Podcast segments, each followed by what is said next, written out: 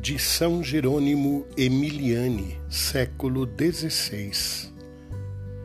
Deus quer que cada vez mais confieis somente nele e não em outros, porque Deus não realiza suas obras naqueles que se recusam a colocar somente nele toda a sua fé e toda a sua esperança, mas infunde sempre a plenitude da sua caridade nos que são cheios de fé e de esperança.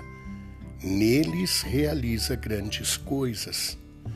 Portanto, se estiverdes repletos de fé e de esperança, Deus fará também em vós grandes coisas e exaltará os humildes.